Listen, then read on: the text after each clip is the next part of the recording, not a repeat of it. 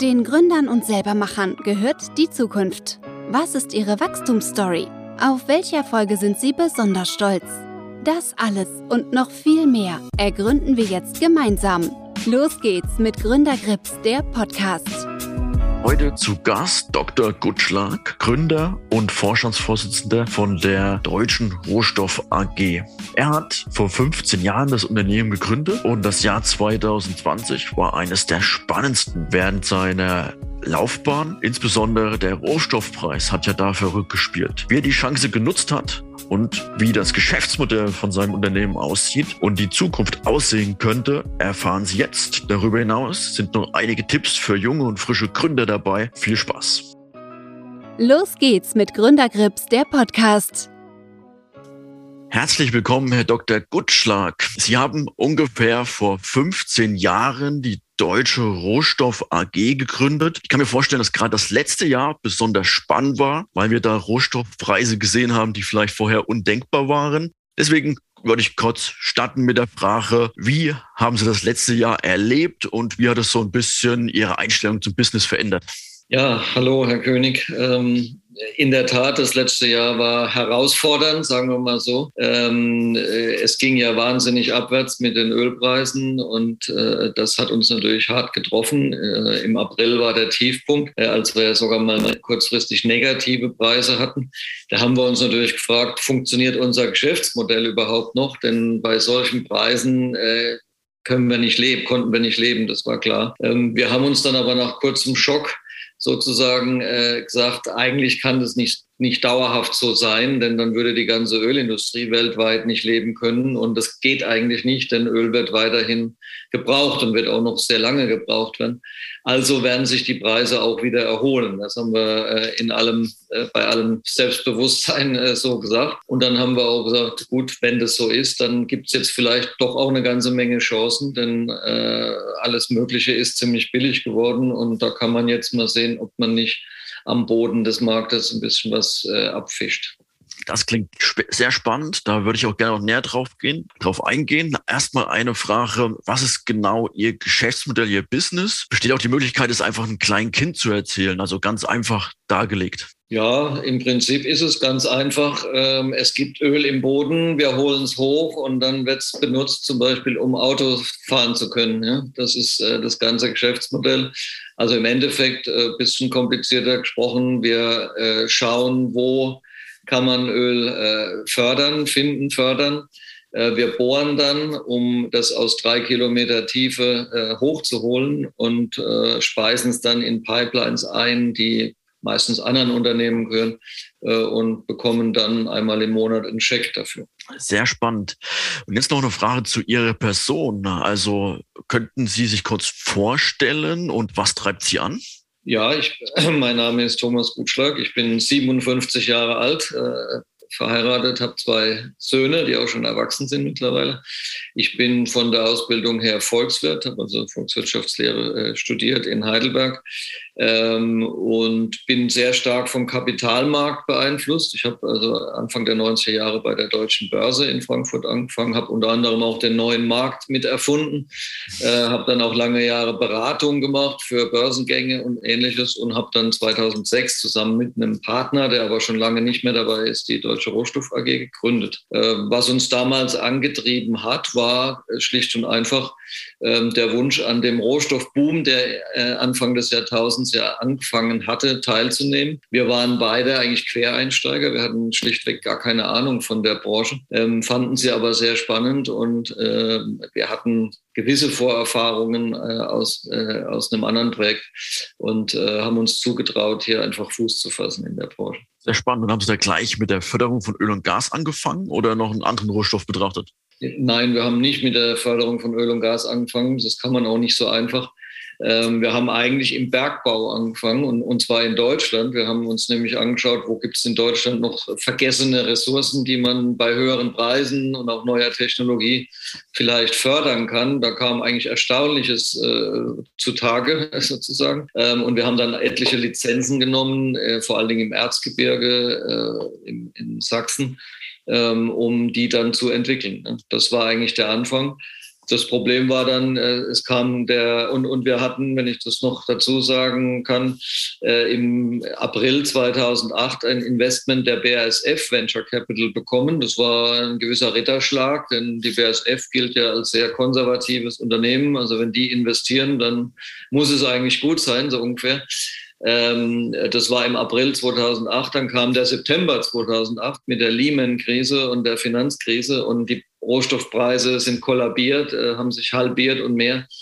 Äh, und da mussten wir leider zu unseren Kollegen von der BSF sagen, sorry, äh, das Geschäftsmodell, in das ihr investiert habt, das gibt es nicht mehr. Wir haben also über Nacht im Endeffekt eine 180-Grad-Wende vorgenommen und gesagt, so können wir nicht weitermachen. Ja, das macht keinen Sinn bei den niedrigen Preisen ähm, und haben dann gesagt, das Einzige, was in so einer Finanzkrise interessant ist, funktioniert und gefragt ist, ist der Rohstoff Gold. Wir brauchen ein Goldprojekt und wir haben dann äh, Kontakte genutzt, die wir hatten, um ein solches zu suchen. Und das haben wir dann in Australien gefunden nicht gerade um die Ecke, aber ähm, dort hatten wir einen ganz guten äh, Kontakt hin. Wir sind im Januar 2009 nach Australien geflogen, haben das äh, perfekt gemacht, den Kauf dieses Projektes. Das war ein, äh, ein altes Goldprojekt, äh, was auch schon früher produziert hatte, in, in Georgetown, Queensland, im Nordosten von Australien. So fünf Stunden Fahrt von Cairns, von der tropischen Küste entfernt, in, ins Landesinnere. Äh, und dort haben wir dann tatsächlich eine Goldproduktion aufgebaut bis 2010. Äh, Herbst 2010 haben wir damit angefangen, haben dann anderthalb Jahre lang produziert und es dann weiterverkauft. So sind wir da in, äh, haben wir angefangen. Sehr spannend. Für mich die Frage, wo sehen Sie den Grund, warum Gold ein Vertrauen ausstrahlt und gerade dann halt besonders nachgefragt wird in sowas wie der Finanzkrise? Naja, Gold ist seit 5000 Jahren eine Währung, der die Menschen vertrauen. Ne? Also Gold hat eine unheimliche Solidität. Also wer schon mal so einen kleinen Barren in der Hand hatte oder Goldmünzen, der weiß das. Das hat eine ganz besondere Ausstrahlung. Das hatte auch schon immer eine besondere Bedeutung. Bei den Ägyptern war Gold äh, quasi das Spiegelbild der Sonne. Das war göttlich und durfte nur der König besitzen. Äh, also es, es war schon immer was Besonderes. Und äh, in unruhigen Zeiten, äh, wenn, wenn irgendwie man das Gefühl hat, alles geht den Bach runter, dann ist so was Solides wie Gold eben äh, werterhaltend und, und, und gibt einem Stabilität. Insofern ist der Goldpreis da natürlich stark nach oben gegangen. Und ich, ich übrigens glaube ich, dass wir in einer ähnlichen Situation jetzt auch gerade sind. Ähm, der Goldpreis hat meines Erachtens deutliches Potenzial nach oben ähm, und äh, sollte man als Anleger durchaus im Sehen Sie da, Sehen Sie da auch die Inflation als Treiber? Wenn die Sicherheit, ja, mit Sicherheit. Also äh, wir sehen ja, dass die Inflationsraten nach oben gehen. Ich glaube nicht, dass die nur temporär sind, wie das äh, allenthalben erklärt wird. Ähm, und äh, zur Absicherung zur Werterhalt, wie gesagt, ist, glaube ich, eine Beimischung von Gold durchaus sinnvoll. Und wenn das ganz viele Leute so sehen, dann wird der Goldpreis eben steigen. Okay, kommen wir nochmal zurück zu Ihrem aktuellen Business, weil ähm, so wie ich das bisher erkannt habe, ist ja nicht mehr so viel Gold im Portfolio. Nee, es ist wieder mehr Gold im Portfolio. Wir haben äh, äh in der Tat dieses Goldprojekt ja damals verkauft, 2012, an chinesische Investoren. Ähm, das war auch ein guter Deal. Ähm, wir haben danach keine eigene Goldförderung mehr äh, aufgenommen. Das, wir haben uns überhaupt ganz aus dem Thema Bergbau verabschiedet, ähm, weil das einfach, also sagen wir mal, Bergbau ist schon sehr, sehr komplex, sehr schwierig, sehr langwierig. Äh, und wir waren zwischenzeitlich dann in die Öl- und Gasförderung eingestiegen, die dann doch so gewisse Vorteile hat. Gleichwohl, letztes Jahr im April, als wir da am Tiefpunkt des Marktes waren, haben wir auch entschieden, dass wir äh, haben wir, hatte ich ja gesagt, dass wir die Chancen wahrnehmen wollen. Zum einen, indem wir unser Kerngeschäft in den USA stärken durch Ka äh, Zukauf von Flächen oder von Rechten, mit denen wir äh, neue Bohrungen machen können. Aber auch, äh, das haben wir damals gesagt, wir nehmen einen Teil unseres unserer Liquidität und investieren sie in total unterbewertete Aktien und Anleihen von Öl- und Gasunternehmen und auch von Goldunternehmen. Das hat sich auch sehr ausgezahlt. Wir haben bisher 18 Millionen Euro Gewinne realisiert aus diesem Portfolio. Ähm, und wir haben die Ölseite stark runtergefahren mittlerweile. Die Goldaktien haben wir aber behalten. Die haben wir nach wie vor. Und das ist immerhin auch noch ein Anschaffungswert von 12, 13 Millionen so etwa, den wir da momentan stehen haben. Und den lassen wir auch stehen, denn wie gesagt, wir glauben dran, dass der Goldpreis und vor allen Dingen auch die Goldminenaktien deutliche äh, Chancen bieten werden die nächsten Monate und Jahre. Und da wollen wir mit dabei sein. Sehr spannend. Nach welchen Anlagegrundsätzen sind Sie vorgegangen, als Sie die Investition getätigt haben? Oder was, auf was haben Sie genau geschaut? Auf welche Key Metrics? Also zunächst mal versuchen wir so ein Projekt genau zu verstehen. Äh, also äh, ob das jetzt schon eine produzierende Mine ist oder ein Explorationsprojekt. Wir haben auch eigene Geologen, die im Goldbergbau sehr erfahren sind. Das stammt auch noch aus der Zeit von vor zehn Jahren teilweise. Ähm, das heißt, wir schauen uns das auch geologisch, technisch, technisch sehr intensiv an, so ein, äh, so ein Projekt. Äh, wir machen dann ein eigenes Finanzmodell äh, mhm. und versuchen die Sensitivitäten zu verstehen und alles, was man so macht. Ähm, und dann äh, entscheiden wir, ob wir investieren. Ähm, also insofern glaube ich eigentlich, dass wir auch eine qualitativ sehr gute Auswahl getroffen haben. Ähm, ansonsten erhalten, ursprünglich im April letzten Jahres haben wir gesagt, ähm, wir halten das auf Sicht von zwölf Monaten, weil wir eben gedacht haben, es kommt zu einer schnellen V-förmigen Erholung auch dieser ganzen Aktien. Kam es ja auch.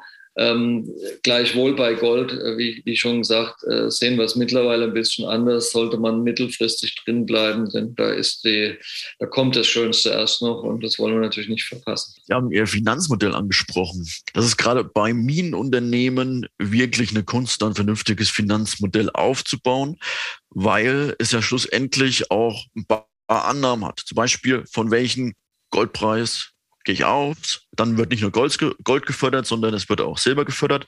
Das sind ja dann alles sozusagen, wenn ich dann den Goldpreis zu niedrig ansetze, kommt auch bei meinem DCF sozusagen sehr niedrige Werte aus. Also ich muss ja irgendwie nachhaltige Annahmen treffen. An was haben sich da orientiert? Am Goldpreis der letzten zehn Jahre oder wo? Nein, wir, wir sind da relativ konservativ und gehen mit einem Goldpreis ran, normalerweise, der ein gutes Stück unter dem aktuellen liegt. Ähm, also sagen wir mal, momentan würde man wahrscheinlich hier mit 1700 oder, oder sowas äh, in äh, so ein Modell speisen. Aber wir haben auch immer Sensitivitäten. Ja? Was passiert, wenn der Goldpreis auf 1600 fällt? Was passiert, wenn er auf 1800 steigt? Dann sieht man natürlich sehr schön, wie sich der Wert des Projektes entwickelt und äh, wie sich der Aktienkurs entwickeln müsste. Ja. Aber wir wollen, wir kaufen nicht sowas nur, weil wir hoffen, dass der Goldpreis steigt. Ja, das wäre zu wenig. Das, Gold, äh, das Projekt muss äh, selbst bei deutlich niedrigeren Goldpreisen funktionieren. Und äh, klar, wenn der Preis dann steigt, wird es natürlich umso schöner. Aber äh, es muss einfach ein gutes Projekt sein, was auch äh, vernünftige Kosten hat. Ja, ansonsten ist es zu riskant. Was auch sehr spannend ist für Ihr operatives Geschäft, wenn Sie Investitionen tätigen, mit welchen Abdiskontierungssatz gehen Sie da vor? Weil sagen wir mal, wenn man 10% annimmt, sind sozusagen dann die Erträge, die abgeworfen werden, nach zehn Jahren fast kaum, kaum noch was wert. Ja, das stimmt. Also im Ölbereich wird immer mit 10 Prozent eigentlich abgezinst. Das machen wir auch so. Äh, auch wenn die Reserven, der Reservenwert berechnet wird von externen Gutachtern, das veröffentlichen wir ja auch einmal im Jahr, dann wird das mit 10 Prozent abgezinst. Das ist relativ brutal, aber das ist einfach in den USA der Standard und äh, da halten wir uns natürlich dran. ähm, von daher bei den Goldwerten sind wir teilweise nicht ganz so streng. Da, da ist man ja eher dann bei äh, irgendwo fünf bis acht Prozent unterwegs. Ähm, das, das, äh, ja, da, damit kommt man da ganz gut hin. Ne? Sehr spannend. Darf ich fragen, ähm, wie aktuell sozusagen bei Ihrem operativen Geschäft die Wertschöpfung aussieht? Also was machen Sie selber oder was kaufen Sie zu? Äh, ja, ich meine, unser äh, Umsatz kommt ja zu 100 Prozent aus USA, aus dem Ölgeschäft. Das ist unser, unser Brot- und Buttergeschäft, sagen wir mal so.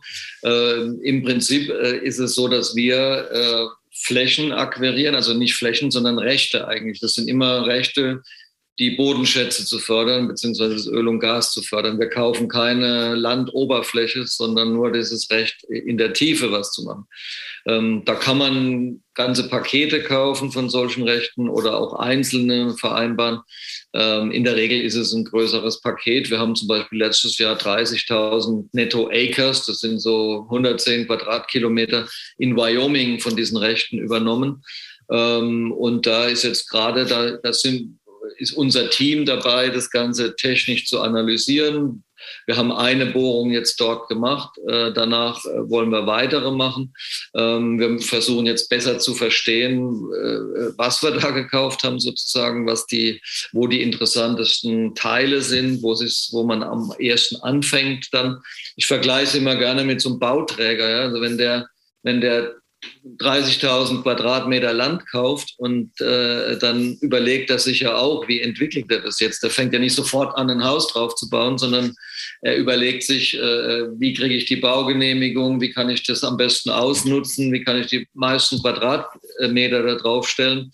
Will ich hochbauen, tief bauen, muss ich Bodengrunduntersuchungen machen und, und, und. Also gibt es einen ganzen Strauß von Themen und so ähnlich, also sehr vergleichbar mit dem, was wir machen, nur dass wir eben in drei Kilometer Tiefe äh, äh da äh, äh, rumbohren und das ist schon etwas anders, aber so die Fragestellungen sind schon ziemlich ähnlich.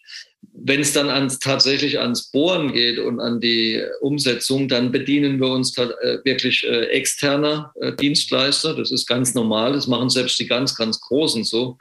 Ähm, denn das ist alles sehr speziell und so ein Bohrgerät, das muss man ständig da muss man ständig mitarbeiten, ansonsten äh, funktioniert das nicht äh, richtig.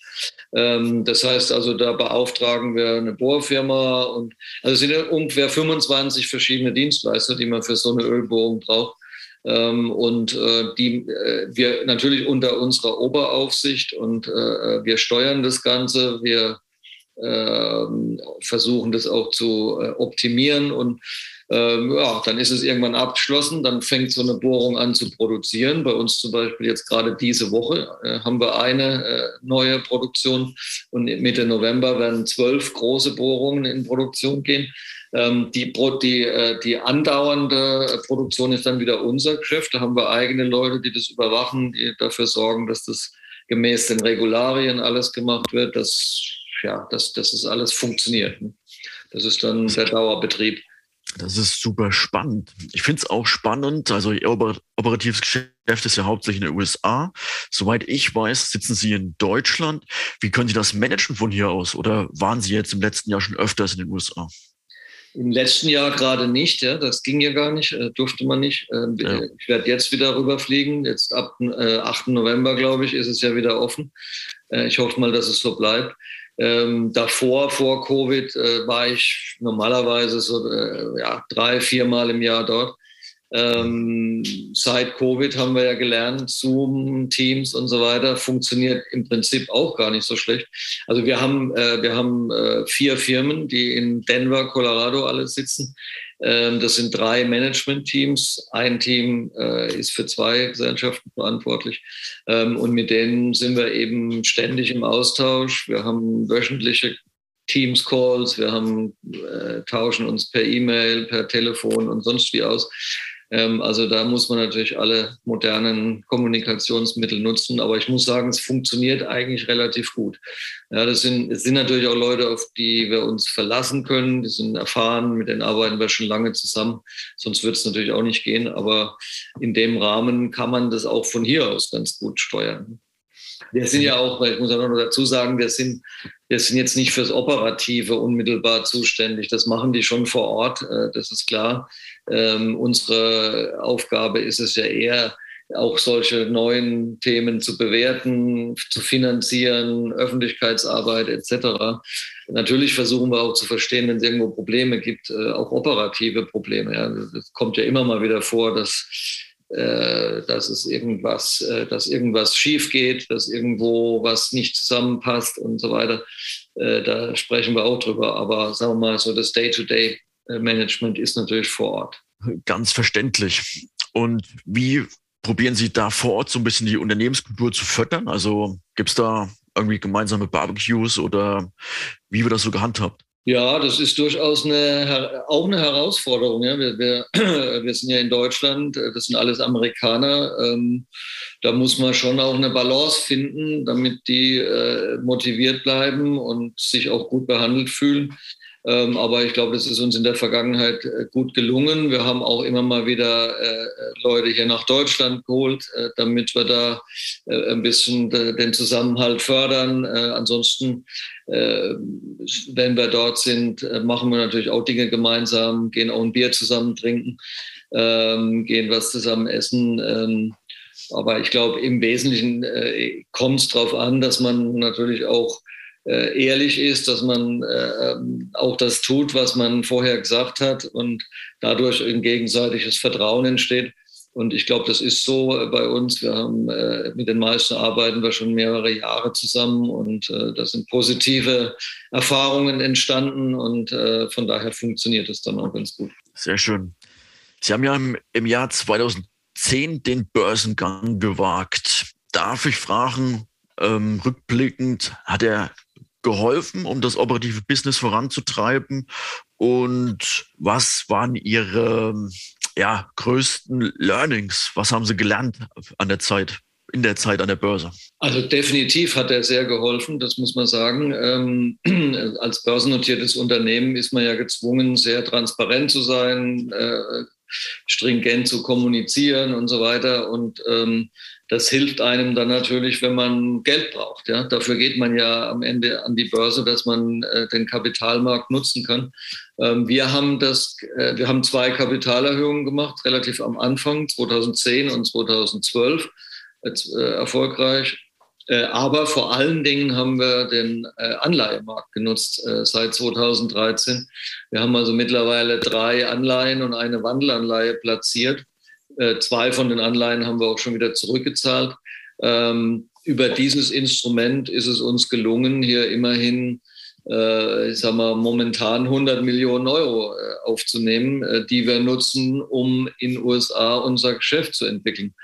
Ähm, das ist natürlich nicht selbstverständlich. Also wenn man das mit privatem Geld versuchen würde, das wäre schon verdammt schwierig.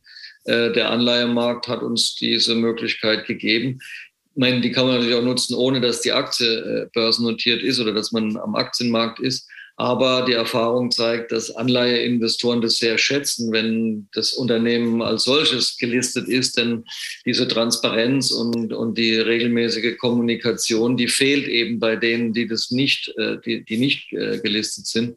Ähm, und das macht es dann schwieriger. Genau. So besteht auch die Möglichkeit einer Wandelanleihe, wie Sie es genutzt haben.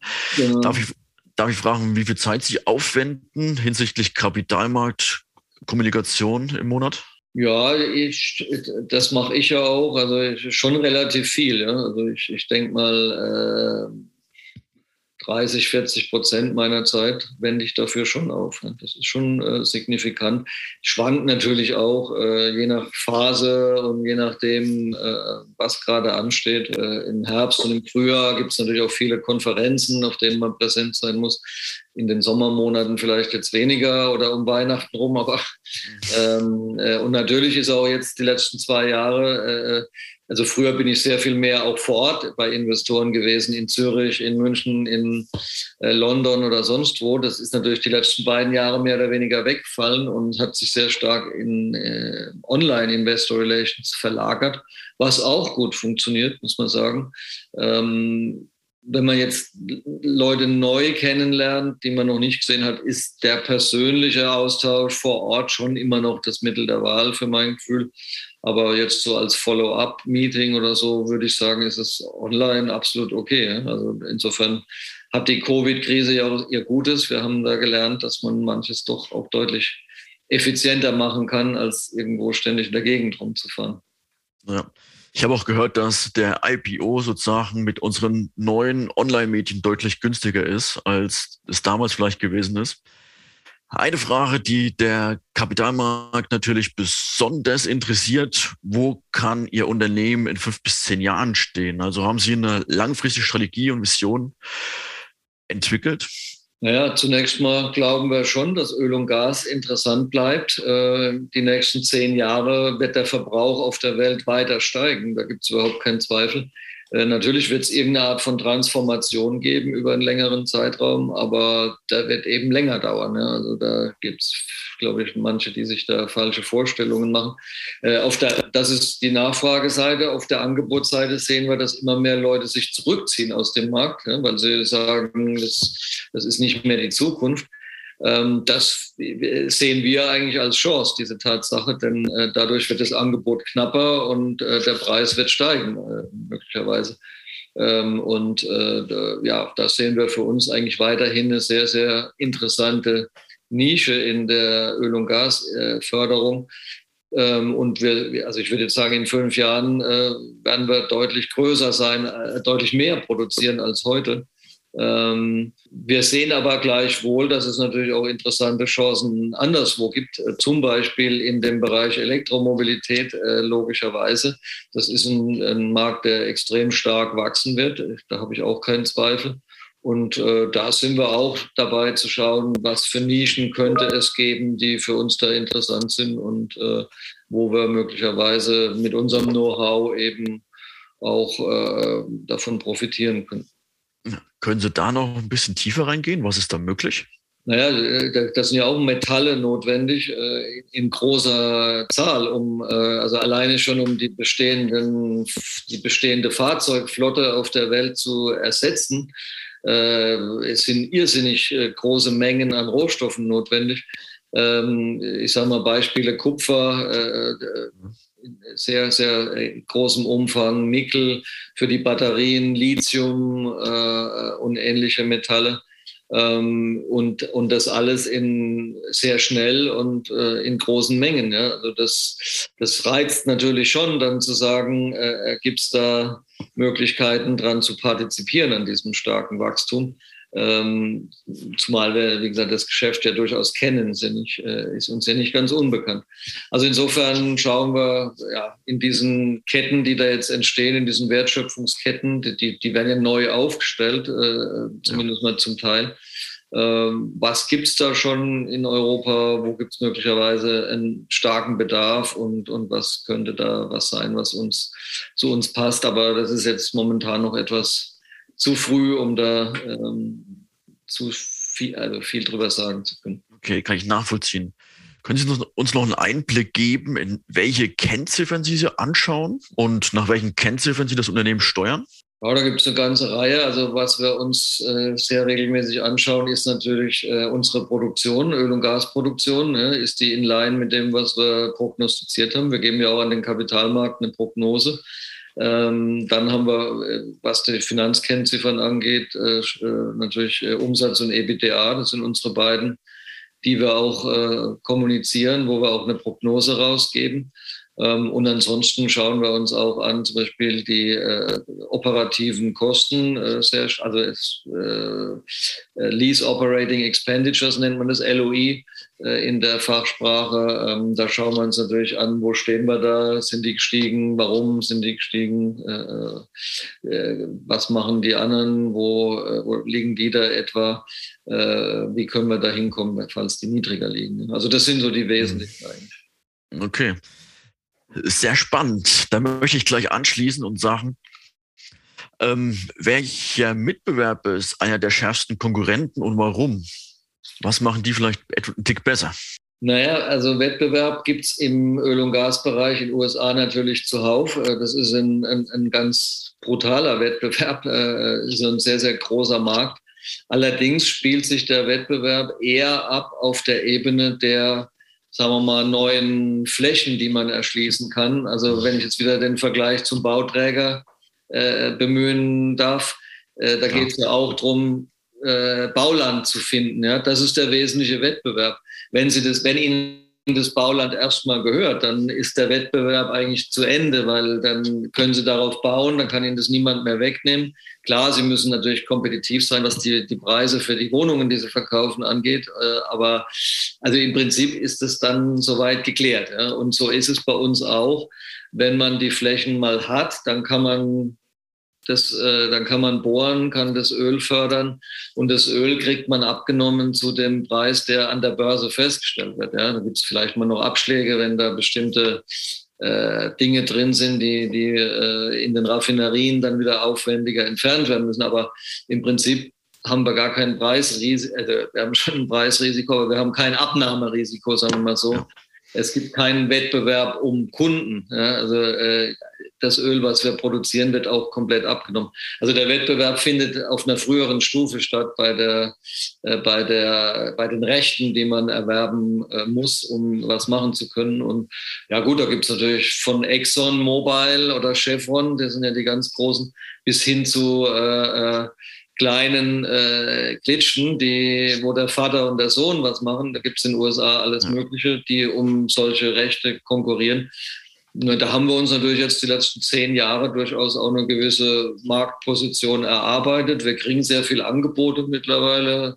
Wir sind im, äh, teilweise da auch äh, im Markt bekannt. Äh, ich glaube, wir haben uns auch eine gewisse äh, Ruf als solide Leute erarbeitet, ähm, die, die auch machen, was sie, was sie sagen und versprechen.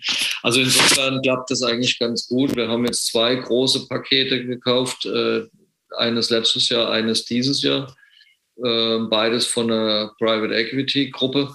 Und ähm, ja, die haben uns das auch zugetraut und äh, wir haben es auch durchgezogen, wir haben bezahlt und von daher unseren Ruf im Markt äh, sicherlich da äh, eher wieder weiter gefestigt.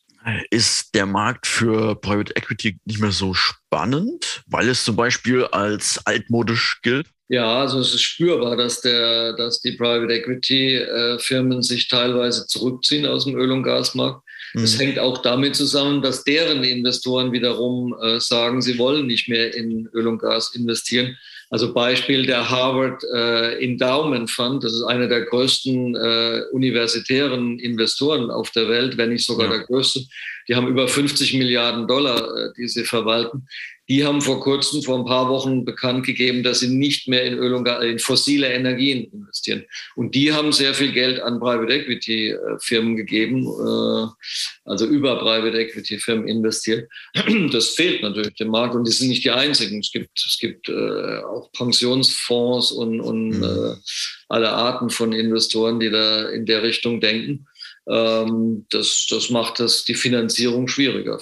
Nicht für uns unbedingt. Wir finanzieren uns ja eher hier und äh, nicht in den USA, aber für die US-Firmen definitiv. Ja, aber entsteht ja nicht so ein bisschen ein Verkaufsdruck von der Seite aus? Und das kann man, man kann wieder günstig Schnäppchen machen oder zu.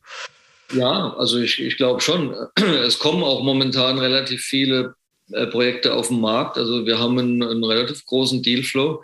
Ähm, das hängt natürlich auch damit zusammen, dass die Preise relativ hoch sind. Da gibt es natürlich dann Leute, die sagen, jetzt oder nie.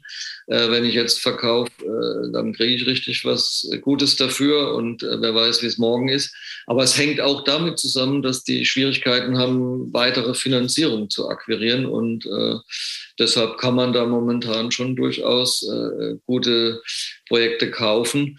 Es ist auch nicht so, äh, überraschenderweise, trotz Ölpreis von über 80 Dollar, dass der Markt jetzt boomen würde. Also wir haben das in der Vergangenheit gesehen in den USA, 2014 beispielsweise oder auch 2018, dass sobald die Preise steigen, dann geht der Boom los und jeder will in Öl und Gas dabei sein und von diesen Renditen profitieren. Das haben wir dieses Mal überhaupt nicht. Also äh, wir sehen es äh, bei den Dienstleistern, die Schwierigkeiten haben, ihre Preise wirklich signifikant zu erhöhen. Äh, wir sehen es an, an der Börse bei den High-Yield-Bonds. Äh, nirgends ist Euphorie zu spüren. Und man sieht es letztendlich auch an der Produktion äh, in den USA. Die liegt immer noch über anderthalb Millionen Barrel pro Tag unter dem Top von Ende 2019. Ähm, und auch die, der, der sogenannte Rig Count, also der, die Anzahl der Bohrgeräte, die momentan im Einsatz sind, ist, ist ein Drittel unter dem Vor-Covid-Niveau. Also das sind klare Signale, dass der Markt da sehr gedämpft eigentlich auf die hohen Preise reagiert. Ja, sehr zurückhaltend. Ja. Wenn Sie so ein neues Projekt bewerten, nach welchen Metriken schauen Sie da?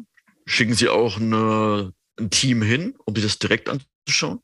Ja, gegebenenfalls auch. Also zunächst mal schauen wir natürlich, was besteht da an Produktion, was besteht an Produktion außenrum. Da gibt es in den USA eine sehr, sehr gute Datenlage weil, weil man als Unternehmen verpflichtet ist, die Produktionsdaten in eine öffentlich zugängliche Datenbank einzuspeisen, jeden Monat. Das heißt also, man kann sehr schön hingehen und schauen, aha, da ist eine Bohrung, die läuft seit drei Jahren, die ist gerade einen Kilometer weg. Was hatten die so gefördert? Ja, ist ja logisch. Mhm. Äh, die gibt einem sehr viel äh, Auskunft über äh, die eigene Fläche oder die Fläche, ja. die zum Verkauf steht. Und wir investieren prinzipiell eigentlich nur in solche Projekte, wo schon sehr viel Daten außenrum bestehen. Also wir machen keine Hardcore-Exploration, dass wir irgendwo hingehen, wo noch keiner vor uns war. Ähm, das kann man auch machen. Ne? Da hat man natürlich die höchsten Renditen, wenn man erfolgreich ist. Aber man hat natürlich auch ein hohes Risiko, dass es schief geht.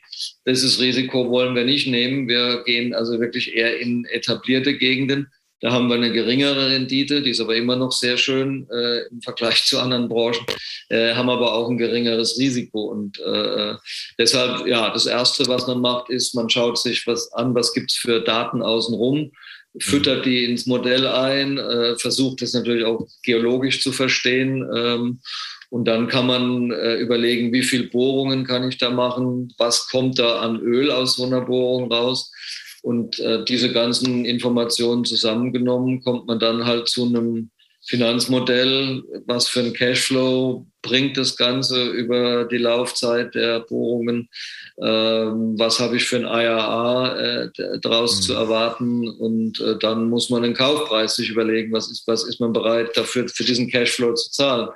Das ist nicht so einfach. Ähm, klar, äh, der Verkäufer sieht es in der Regel anders, das sieht es höher. Ja. Ähm, und die Frage ist halt, gibt es dann so einen Einigungsraum, äh, wo man sich da irgendwie annähern kann? Absolut. Ähm, super spannend und vielen Dank für den Einblick in Ihr Business. Gründer an sich interessiert natürlich auch, auf welche Fehler Sie besonders stolz sind. Haben Sie Fehler gemacht in den letzten 15 Jahren, wo man rückblickend sagen kann, da habe ich einiges draus gelernt? Naja, ich weiß nicht, ob man auf Fehler wirklich stolz ist. Also lernen kann man natürlich schon was draus. Also wahrscheinlich lernt man am meisten aus Fehlern. Ja, wir haben natürlich Fehler gemacht, klar. Äh, wir haben äh, Dinge gekauft, die sich im Nachhinein als Flops herausgestellt haben. Daraus haben wir sicherlich sehr viel gelernt. Ähm, wir haben gelernt, dass man ein Projekt extrem gut verstehen muss. Äh, man darf nie irgendwas glauben, was einem ein Verkäufer erzählt.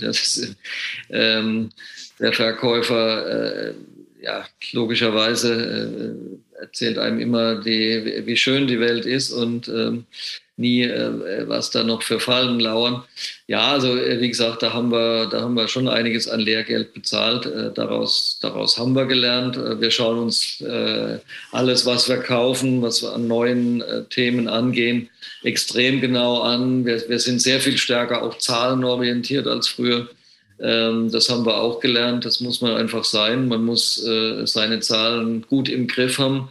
Ähm, und äh, das ist äh, sicherlich die halbe Miete. Ja. Also ähm, es heißt ja auch so schön, die Hoffnung ist der Tod des Kaufmanns. Also nur zu hoffen, dass man irgendwo was Tolles erwirbt und dann es wird schon irgendwie gut gehen, das ist, das ist sicherlich sehr, sehr schwierig. Ja. Das auf jeden Fall. Und vielleicht das zweite Thema, vielleicht auch für Gründer, äh, würde ich, was ich erwähnen würde, ist das Thema Personal. Ja, also es gibt, glaube ich, nicht keine wichtigeren Entscheidungen als Personalentscheidungen.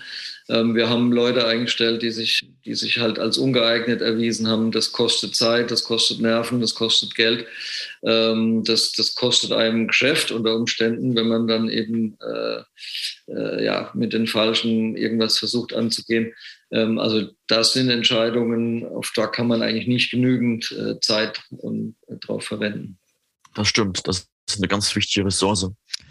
Mal äh, losgelöst von Ihrer Branche, haben Sie ein Unternehmen, was Sie bewundern?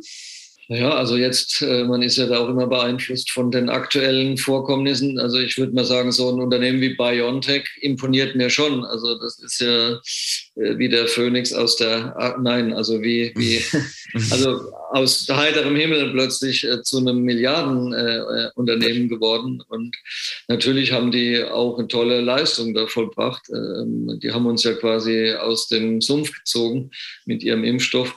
Ähm, und sie haben es auch noch sehr klug äh, gemacht, dass sie sich mit Pfizer zusammengetan haben. Sie haben erkannt, dass sie nicht die Vertriebsressourcen haben um, und die Produktionsressourcen, um schnell genug in den Markt zu kommen. Da hätte es wahrscheinlich andere gegeben, die gedacht haben, das wollen wir lieber alles selber machen und werden in der Zwischenzeit schon lange äh, verhungert sozusagen. Also das finde ich schon eine bewundernswerte Leistung und äh, in, in jeder Hinsicht fantastisch und äh, absolut verdient, dass BioNTech jetzt äh, da steht, wo es steht und die Gründer auch. Ja, absolut sehr spannende Story. Haben Sie vielleicht noch einen Tipp oder einen Trick, dem Sie äh, gerne frischen Gründern mit auf den Weg geben würden?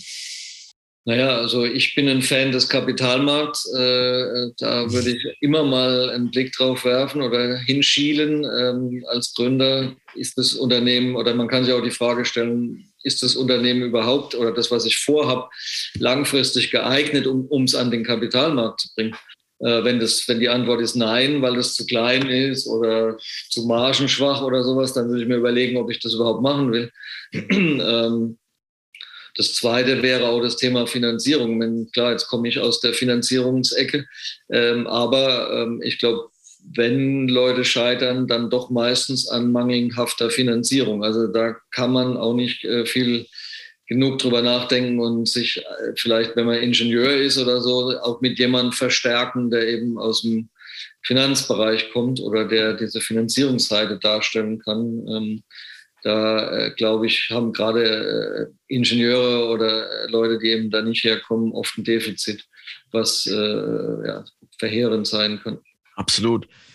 Sie haben mich neugierig gemacht und haben gesagt, Sie sind Fan vom Kapitalmarkt. Haben Sie privat doch ein Portfolio und können Sie da kurz schildern, nach welchen Richtlinien oder Strategien Sie da vorgehen? Also das ist jetzt nicht so aufregend ähm, oder so sophisticated. Äh, natürlich habe ich ein Portfolio. Ich, ich, investiere auch schon seit ich Student bin in Aktien.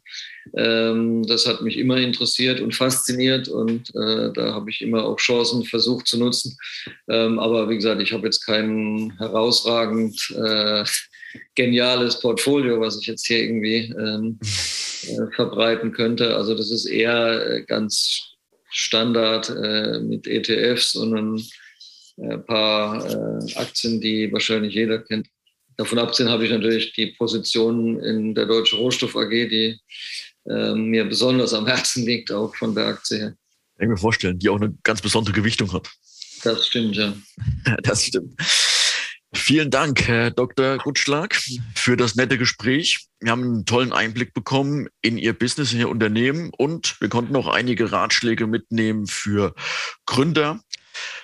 Von mir aus vielen lieben Dank und weiterhin viel Erfolg. Alles Gute Ihnen. Ja, ganz herzlichen Dank, hat Spaß gemacht und auch für Sie weiterhin alles Gute. Dankeschön.